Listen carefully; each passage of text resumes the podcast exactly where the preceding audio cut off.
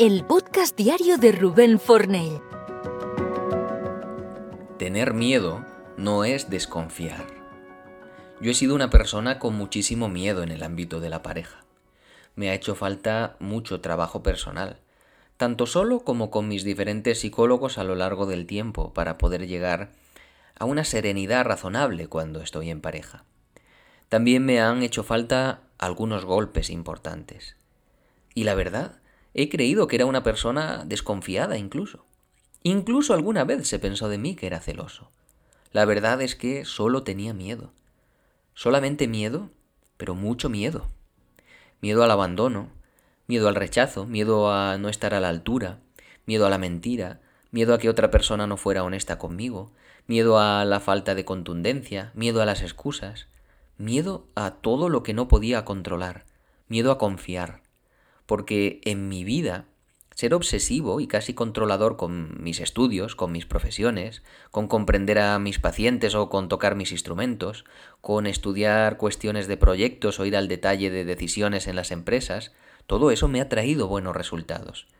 Me ha hecho en gran parte ser quien soy, me ha hecho ser más exacto y reducir la tasa de errores, me ha llevado a romper límites y tener una mejor calidad estándar.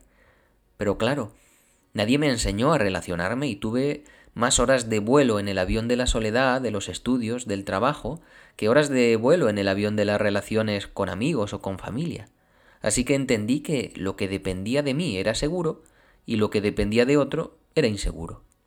Esto es una catástrofe relacional evidente. Esto me llevó a uno de mis grandes conceptos vitales del que pronto te hablaré, y es que la incertidumbre no es inseguridad. Y además entendí que se puede tener un grado alto de certidumbre en otras personas porque eso es la confianza.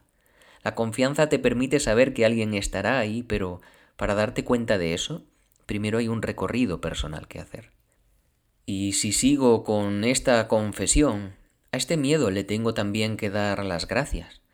Gracias a él descubrí a quien me había visto más allá de los ojos, en la profundidad de mi ser, y no confundió mis temores con mi identidad pero también he encontrado a quien sí me juzgó por esos miedos y creó un perfil tenebroso de mí, quizá en el intento de no encontrarse con sus propios miedos. Todo esto me ha llevado a entender dos cuestiones que te quiero compartir. Primero, si no te pones seria y comprometidamente a trabajar tus malos resultados vitales, no solo puedes quedarte ahí para siempre, sino que tu identidad puede llegar a transformarse, devorada por lo que ese personaje genera. Y segundo, Habrá gente que no te vea, que solo vea una conducta y te juzgue, que no sepa reconocer qué habita en la profundidad de tu ser.